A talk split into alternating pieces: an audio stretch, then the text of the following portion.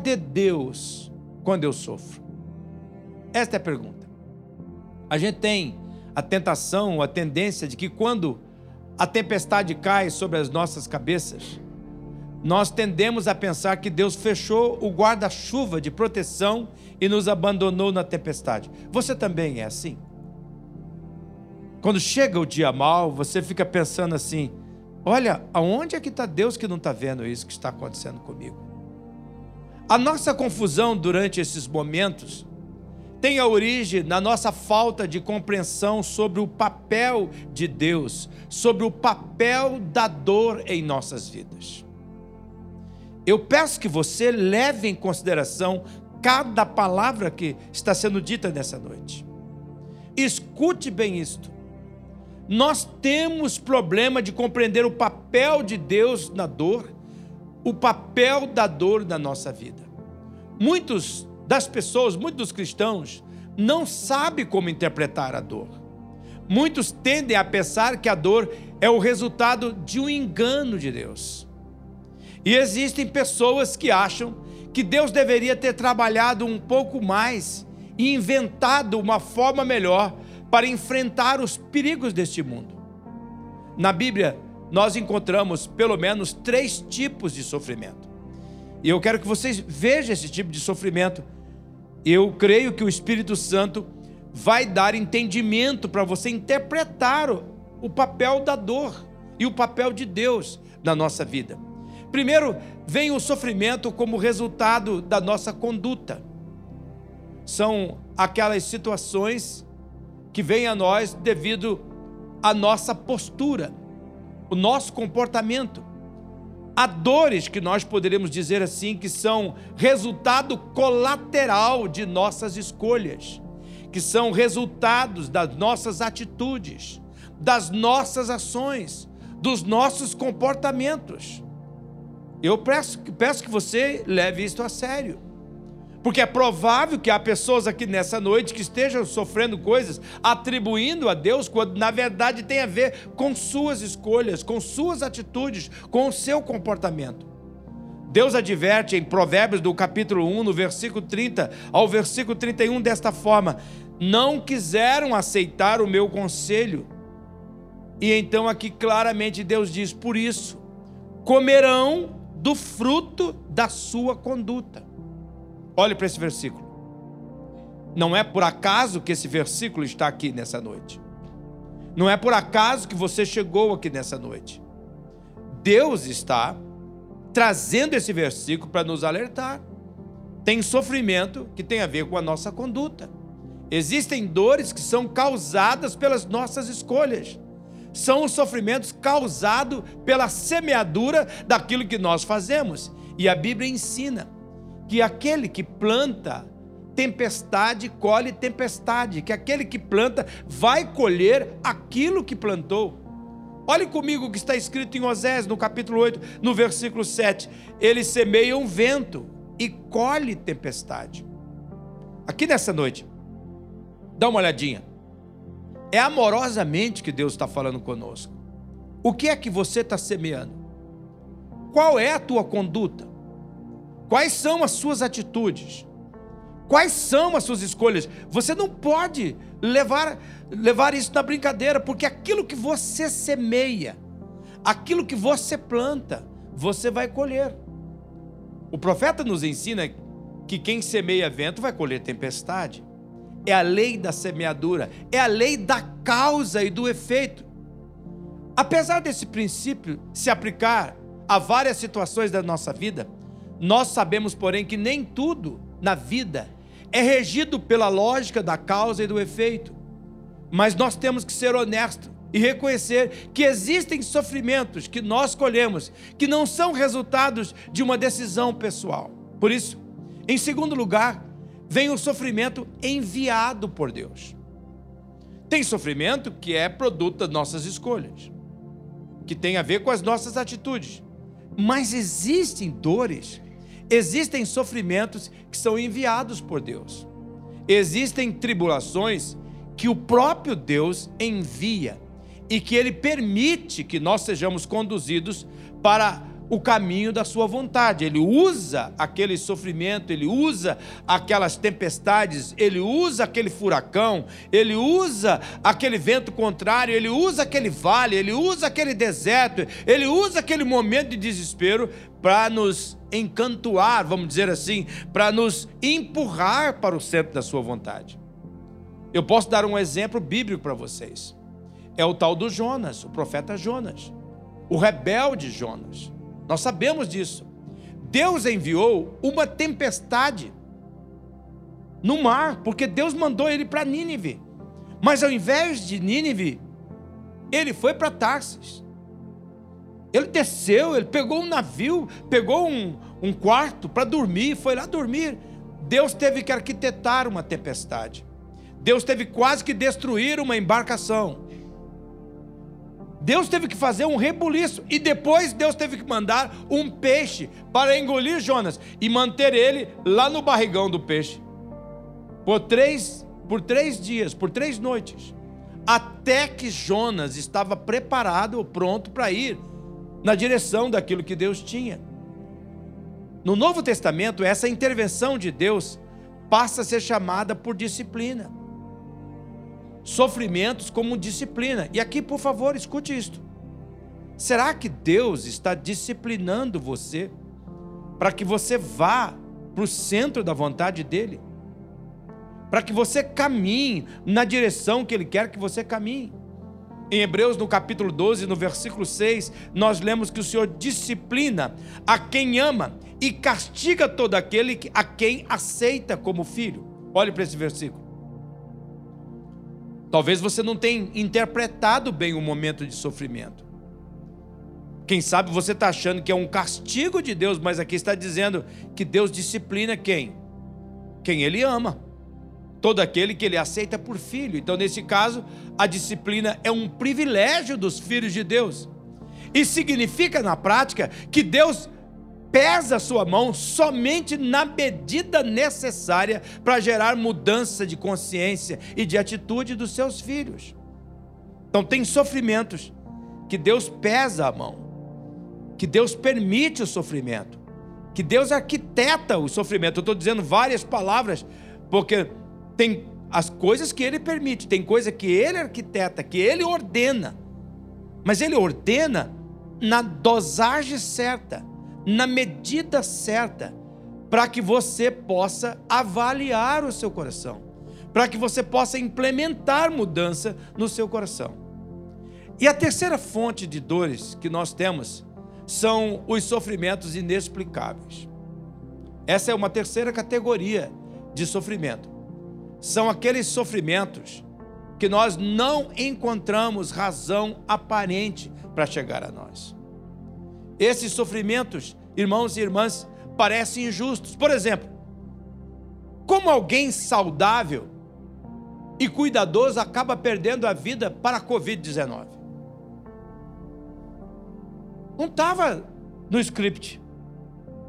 A gente não sabe como interpretar isso. Como é que chega essa nhanha? Como é que chega essa, esse vírus? Como é que chega esse coisa que parece que teve o começo nos quintos dos infernos. Amedrontou a gente. Eu tive na beiradinha da UTI. Um dia eu olhei assim, vi o pessoal entubado lá dentro, falei, o quê? Mas não entra aí de jeito nenhum. Trata de sarar, rapaz. falei comigo bem forte. Como é que a gente explica isso? Pessoas cuidadosas perdendo a vida para a Covid. Como é que a gente explica que alguém se guardou e tentou acertar o máximo na vida casa com uma pessoa que aparentemente era maravilhosa, magnífica, e de repente todo aquele sonho de amor termina num divórcio litigioso. Pessoas feridas, pessoas machucadas. Como é que alguém, como é que pode acontecer com alguém generoso que passa por uma crise financeira na empresa e entra em depressão, adoece e morre? Nós temos que admitir que são exemplos de sofrimentos inexplicáveis que nós enfrentamos, que vêm sobre nós. Então, certa vez tenta, é, contaram a Jesus que Pilatos ele era um homem tão maldoso que ele misturava o sangue de alguns judeus galileus ou de alguns hebreus galileus e que ele oferecia eh, misturado no sacrifício. Veja o que Jesus respondeu sobre essa questão desses sofrimentos, sofrimentos inesquecíveis. Diz aqui: vocês pensam que esses galileus eram mais pecadores que todos os outros por terem sofrido mais do que os outros? Jesus está dizendo que tem gente que sofre mais do que o outro. Agora veja o outro versículo. E eu lhe digo que não, mas se não se arrependerem, todos vocês perecerão. Olhe para esse texto. Veja aqui que esse texto está dizendo de que há pessoas que aparentemente sofrem mais do que a outra, mas que o remédio é o mesmo, é arrependimento. O fato é que nós temos que entender, gente, é que desde que o pecado entrou neste mundo, ele tirou a harmonia que existia. Tem um desequilíbrio. Tem coisas que acontecem na vida da gente que não tem a ver com o pecado da gente, não tem a ver porque a gente pecou e nem porque Deus arquitetou. Tem a ver com o fato que o pecado bagunçou tudo. Assim, não podemos esperar que tudo nessa existência se adeque, seja justo, que pareça adequado. É de esperar, irmãos e irmãs, que em um mundo mergulhado no caos, a presença dos sofrimentos aleatórios e injustos esteja entre nós. A angústia de quem tem fé é a seguinte dúvida: por que, que Deus não intervém em meu favor? Por que, que Deus não me blinda do mal, já que eu sou um crente? Por que, que Ele não coloca um guarda-chuva grande em cima de mim e me livra desse sofrimento, dessas coisas todas? Estas questões, elas podem inclusive criar desdobramentos. E há pessoas que podem chegar a pensar assim: Deus não se importa comigo. Deus não é poderoso o suficiente para paralisar o mal, então Ele não me ama, então Ele não é suficiente para exercer seu poder em meu favor. O que a revelação bíblica nos ensina é que, em meio a todas as dores que permeiam esse mundo caído, Deus permanece amoroso, onipotente, soberano e se importa conosco. O problema é que a maneira como Deus decidiu lidar com o mal não agrada a muitos de nós. Deus decidiu, irmãos, lidar com o mal, julgando a maldade, mas redimindo os malvados. Eu quero repetir essa frase. Deus decidiu julgar a maldade, mas redimir, recuperar, restaurar os malvados. E como? Deus colocou em curso um plano redentor. A Bíblia fala sobre ele. Em Hebreus, no capítulo 4, no versículo 15 e no versículo 16. Nesse texto fica muito claro que na cruz Deus julgou o mal, imputando sobre si mesmo o salário do pecado e, simultaneamente, salvou a nós, pecadores. Esta redenção, um dia ela vai terminar, e quando terminar, irmãos e irmãs, todas as lágrimas dos nossos olhos serão secadas, serão enxugadas. A Bíblia diz em Apocalipse, capítulo 21, no versículo 4, que Deus vai enxugar as nossas lágrimas, que Deus vai cessar o nosso sofrimento, que Deus vai botar um ponto final nisso tudo. Até lá. Todas as vezes que nós perguntarmos, cadê Deus? Ele vai responder assim: olhe para a cruz e você vai me ver. Eu desci, eu vim, eu sofri, eu estou com você. Jesus é o Deus conosco. E em Jesus, conforme Hebreus, nós temos um sacerdote que se compadece de nós, pois foi experimentado em dores e por isso nos socorre no tempo da necessidade, conforme nós lemos em Hebreus capítulo 4, verso 12. Portanto, qual é a resposta para a pergunta Cadê Deus quando a minha vida se veste de sofrimento, se veste de dor? Em primeiro lugar, quando nossa vida se veste de sofrimento, Deus está conosco para nos consolar. Deus está conosco para nos consolar. Deus está dizendo isso neste momento. Meu servo, minha serva, meu filho, minha filha, eu estou com você para consolar você quando as dores que nós não temos explicação, quando o, o sofrimento que eu coloquei, arquitetei para tratar a tua vida chegou, ou quando é um produto da tua, da tua escolha, eu vou estar ali para te socorrer. E aqui, irmãos, preste atenção. Consolo divino não significa Deus secando todas as nossas lágrimas. Haverá momentos de, de, de dor, Nesses meus 65 anos, eu tenho enfrentando, enfrentado momentos de dores, de perplexidade, de lágrimas, no vale da sombra da morte, com a minha esposa, no vale da sombra da morte, com a minha mãe, no vale da sombra da morte, com o meu pai, no vale da sombra da morte, com a minha irmã, no vale da sombra da morte, com a minha netinha. O consolo divino não é secar todas as lágrimas. Consolo divino significa Deus desviar nossa atenção para além da dor do momento. É Deus chegar a nós e tirar a nossa atenção da dor. Eu me lembro muito bem da minha mãe. Quando o menino caía lá em casa, o que, que ela fazia? Corria, vem, pera, pera, pera, pera, pera aí. A mãe vai dar um jeito nisso já. Já pegava aquele menino, aonde é que machucou? Aqui. E o que, que a mãe fazia? Dava um beijinho ali ela não terminava com a dor, mas ela tirava o foco da dor. Ela colocava o foco naquilo que estava além da dor. Consolo significa Deus colocar o nosso foco nas vitórias do futuro.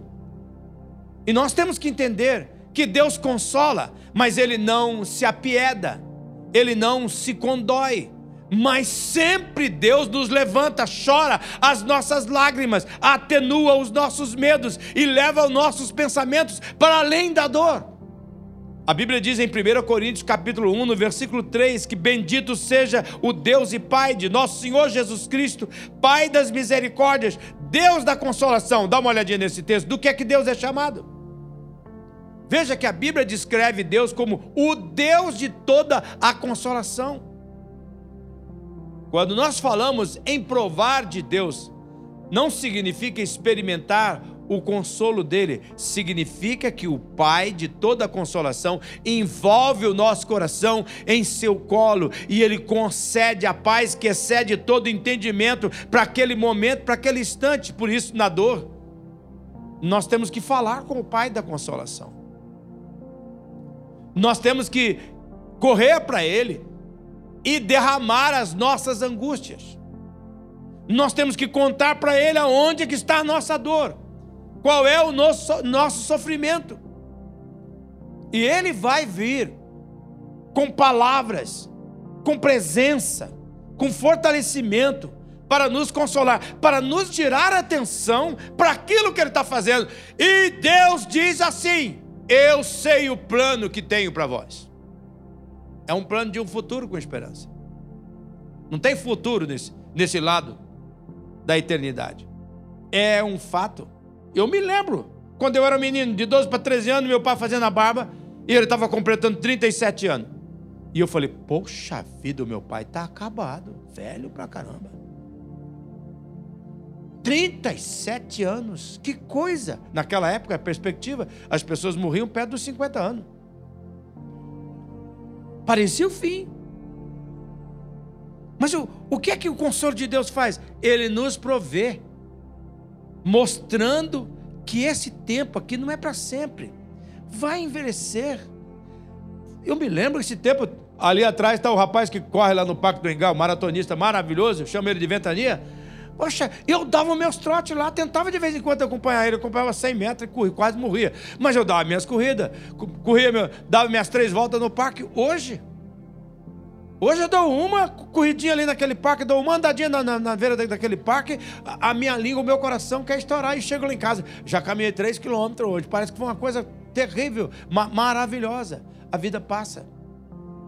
Mas o consolo de Deus fica ali para mudar o nosso foco da dor que nós estamos enfrentando agora para o futuro glorioso que Ele está construindo.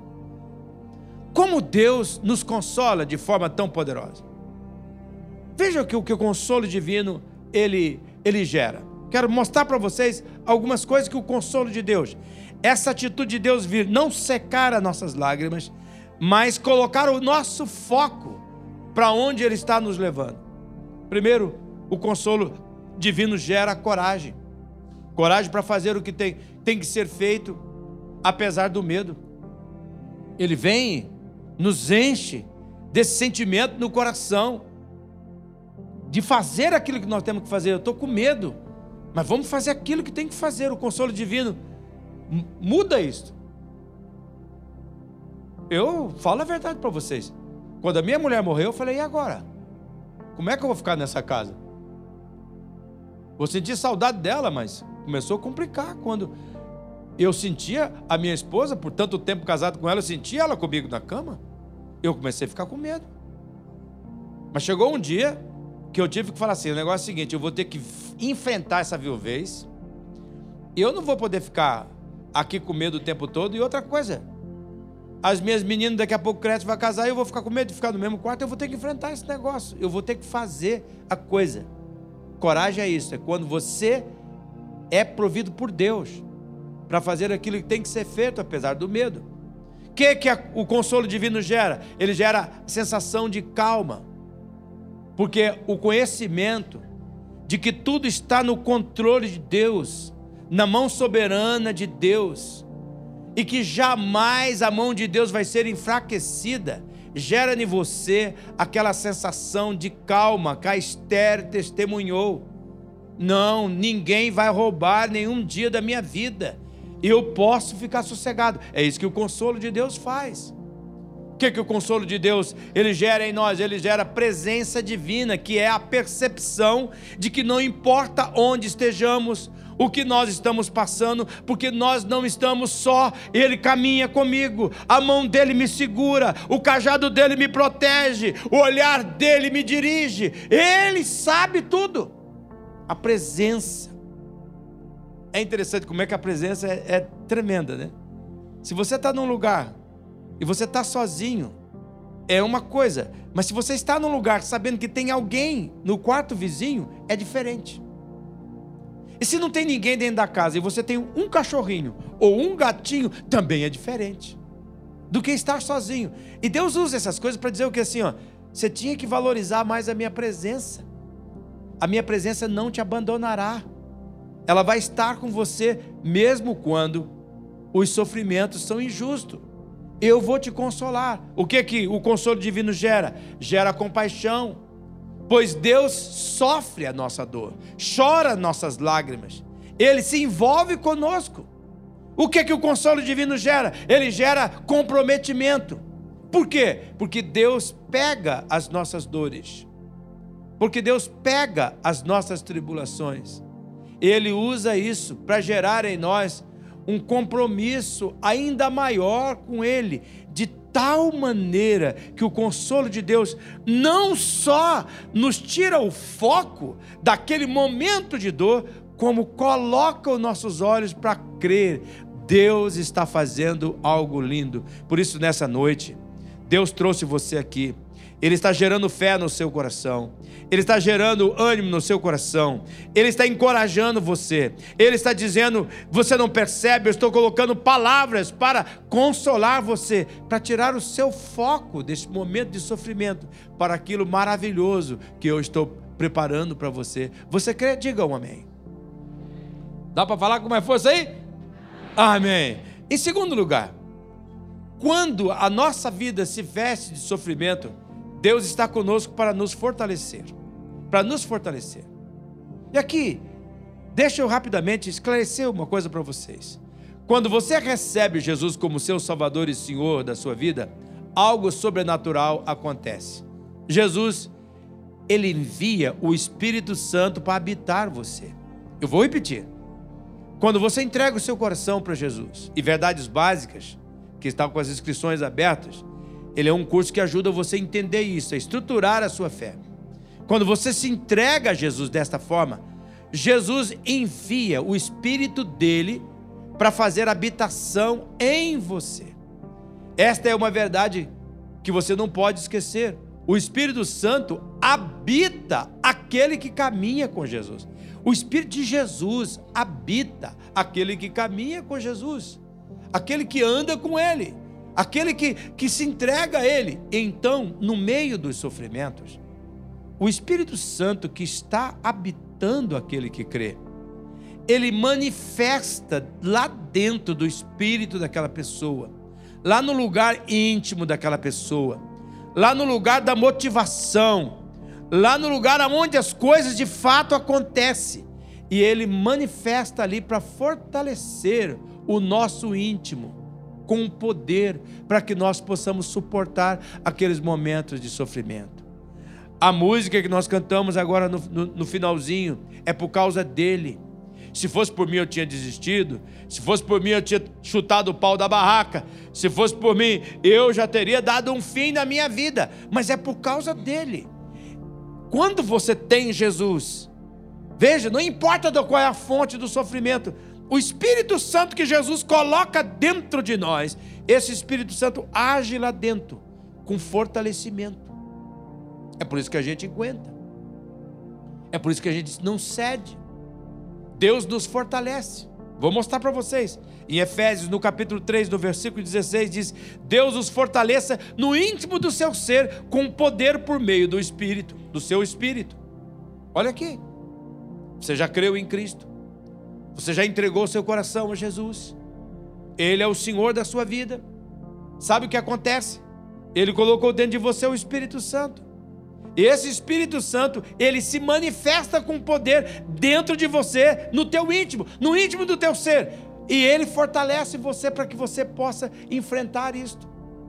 Fortalecer é nos capacitar com força.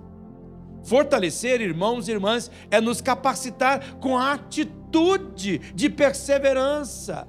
Estabelecer, fortalecer é nos capacitar com a capacidade para aprender com os momentos difíceis da vida, ao invés de enlouquecer com este momento. E este fortalecimento, ele nos capacita a viver conforme descreve Filipenses capítulo 4, versículo 13, com a força que Cristo me dá, eu posso enfrentar qualquer situação. Eu quero que você entenda isto. Eu oro neste momento para que Deus lhe dê entendimento espiritual. Por que, que aquele que tem Jesus suporta a ventania, suporta a tempestade? Está sangrando sim, está doendo sim, estou chorando sim. Não posso negar, é escura a noite, é cinzenta amanhã, dói na alma, dói por dentro, mas estou de pé. É porque o Espírito que habita em mim ele fortalece, Ele não só me consola, mas Ele me fortalece lá no íntimo. E eu me torno inquebrável, invencível. Será que você percebe o que Deus está falando neste momento? Eu vou colocar dentro de você o meu espírito. Ele vai fortalecer você. E pela fé, aí então você é liberto da tirania do medo você é liberto da tirania, da covardia. Pela fé, aquele que abraça Jesus passa pelos vales de peito, de peito aberto e encontra em Deus o suporte necessário para se manter firme na esperança. Então, cadê Deus? Ele está através do Espírito dele lá dentro de mim, fortalecendo. É assim que você passa pelo câncer sem enlouquecer. É assim que você perde pessoas queridas, mas se mantém de pé crendo que Ele é soberano, que Ele sabe o que faz. É porque o Espírito de Deus vai lá dentro e Ele age. Uma dosagem de adrenalina celestial lá dentro. E aquilo fortalece você, aquilo renova você, aquilo anima você. Será que você está entendendo o que Deus está falando? Diga um amém. Em terceiro lugar, quando a nossa vida se veste de sofrimento, Deus está conosco para nos refinar. Que irmãos, é algo tremendo. Que Deus está querendo falar: olha, eu mudo o foco da sua dor, eu consolo você. Mas não só isto, eu pego e fortaleço o teu íntimo, eu energizo o seu interior para que você permaneça de pé. Mas eu faço mais, eu refino você. A maior bênção de caminhar com Deus na dor é que, além de nos consolar e nos fortalecer, Ele nos promete que nós podemos sair da fornalha da tribulação melhores do que quando nós entramos. Deus nos refina, Deus nos trata, Deus usa o sofrimento como oportunidade para nos tratar. E uma das coisas que Ele faz é tratar o nosso caráter. É muito importante que você saiba disso, porque eu falei no início de que Deus tem o sofrimento que Ele manda como disciplina. Ele pesa a mão na dosagem certa para tratar o nosso caráter. Para tratar o nosso caráter. A Bíblia fala isso com muita clareza. Será que aqui nessa noite Deus não tem permitido um tratamento mais de dor, mais de sofrimento na tua vida? para que você perceba que tem coisa no seu caráter, na sua vida, que tem que ser tratada, tem coisa que tem que ser abandonada, tem coisa que tem que ser renunciada, tem coisa que tem que ser revista. Conhece a verdade, mas não vive a verdade. Conhece que aquilo está errado, mas permanece no erro. É a questão do, da conduta também. Então Deus usa isso. A Bíblia diz em Tiago, no capítulo 1, no versículo 2, no versículo 4, diz assim: Meus irmãos, considere motivo de grande alegria, alegria o fato de passarem por diversas provações. Agora, olha o verso 3. Pois vocês sabem que a prova da sua fé produz o que? Perseverança. Olha o próximo verso. E a perseverança deve ter ação completa, a fim de que vocês sejam maduros e íntegros, sem lhes faltar coisa alguma. O que é que Deus está fazendo? O que é que Deus está trabalhando na sua vida neste momento? Talvez você não está percebendo. Deus está dizendo assim: você pergunta, cadê eu? Eu estou aí refinando você.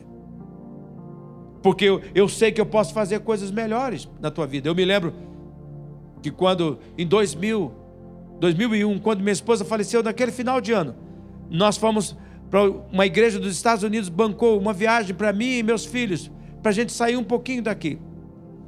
E lá eu encontrei com o meu professor da minha juventude, o Darrell Wine Michler.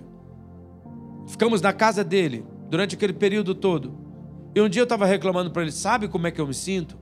Ele dava muito tempo para me falar com ele, era um ouvinte maravilhoso. E ele disse assim: eu, me, eu disse para ele, eu me sinto como um violão como se Deus estivesse esticando, esticando, esticando, esticando, esticando a corda. Parece que vai arrebentar. Ele diz: Você se sente como Deus estivesse esticando a corda de um violão? É. Ele diz: Então Jacó acredita. Ele vai compor canções lindas com esta afinação. Ele vai fazer coisas lindas. Ele está tratando. Ele está refinando você.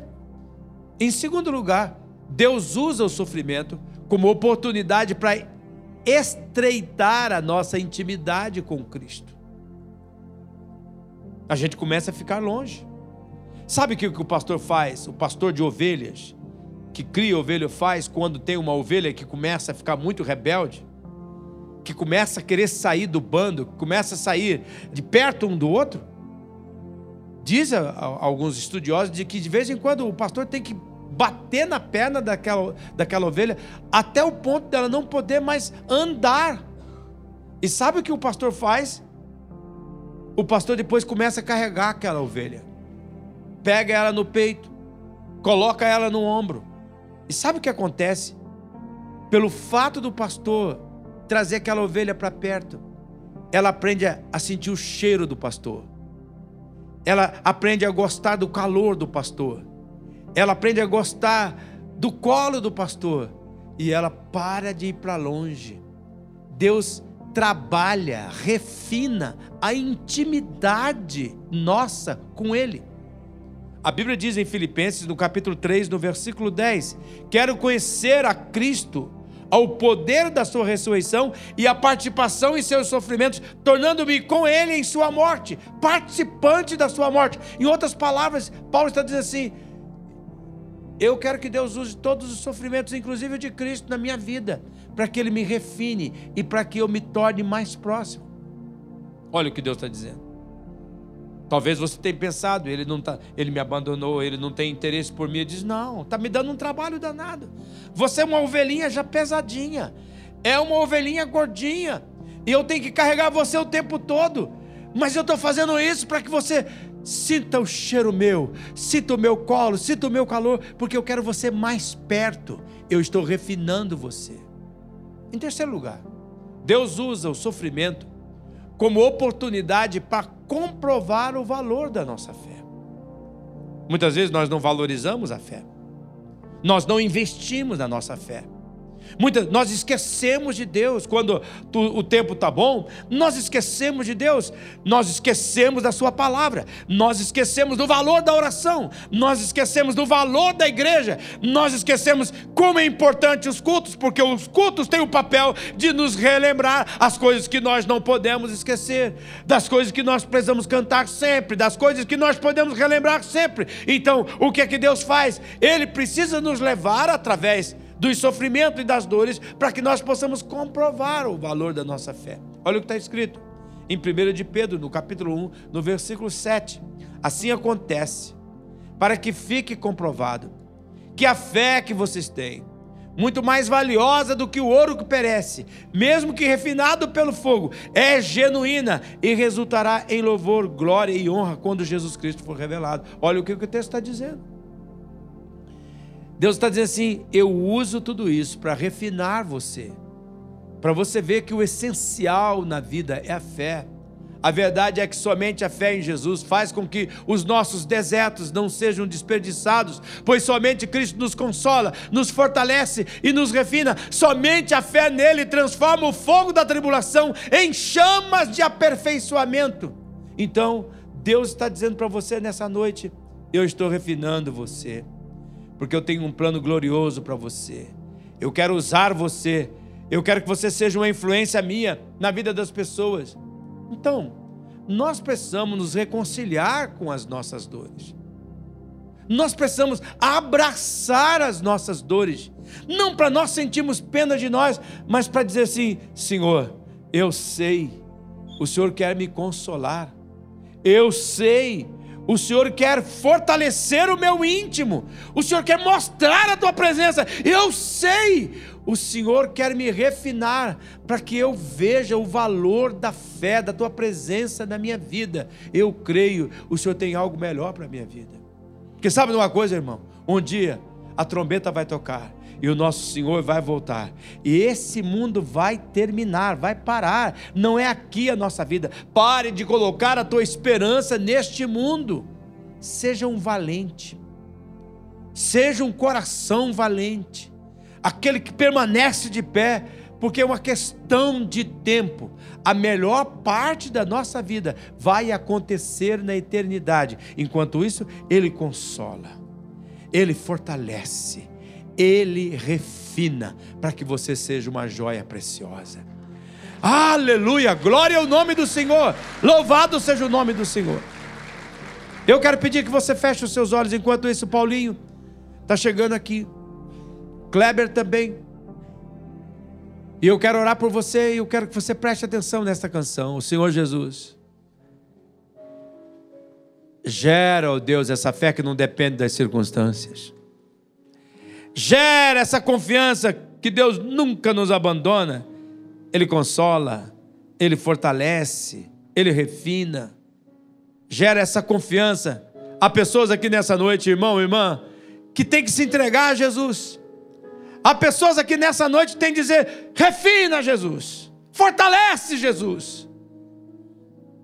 Deus está chamando você para Ele. Missionária Central de Maringá